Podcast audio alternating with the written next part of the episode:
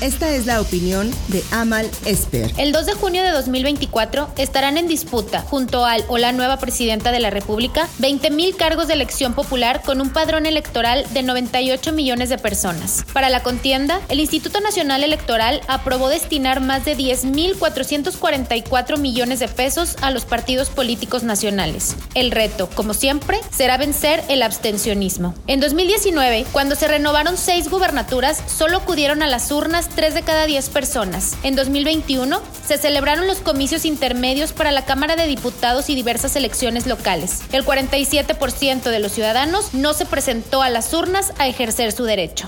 Desde ahora, las y los mexicanos debemos tomarnos muy en serio nuestra responsabilidad y ejercer nuestro derecho al voto. El próximo 2 de junio se juega mucho más que la presidencia de la República. Si solo sale a sufragar el voto duro los partidos políticos, podría haber serias repercusiones en la vida por las decisiones que se tomen en la Cámara de Diputados y el Senado de la República. Si una mayoría calificada se llegara a conformar en el Poder Legislativo, vayamos diciéndole adiós a los ya pocos contrapesos que han sostenido a nuestro país. Empezaríamos por despedir a la autonomía del Poder Judicial.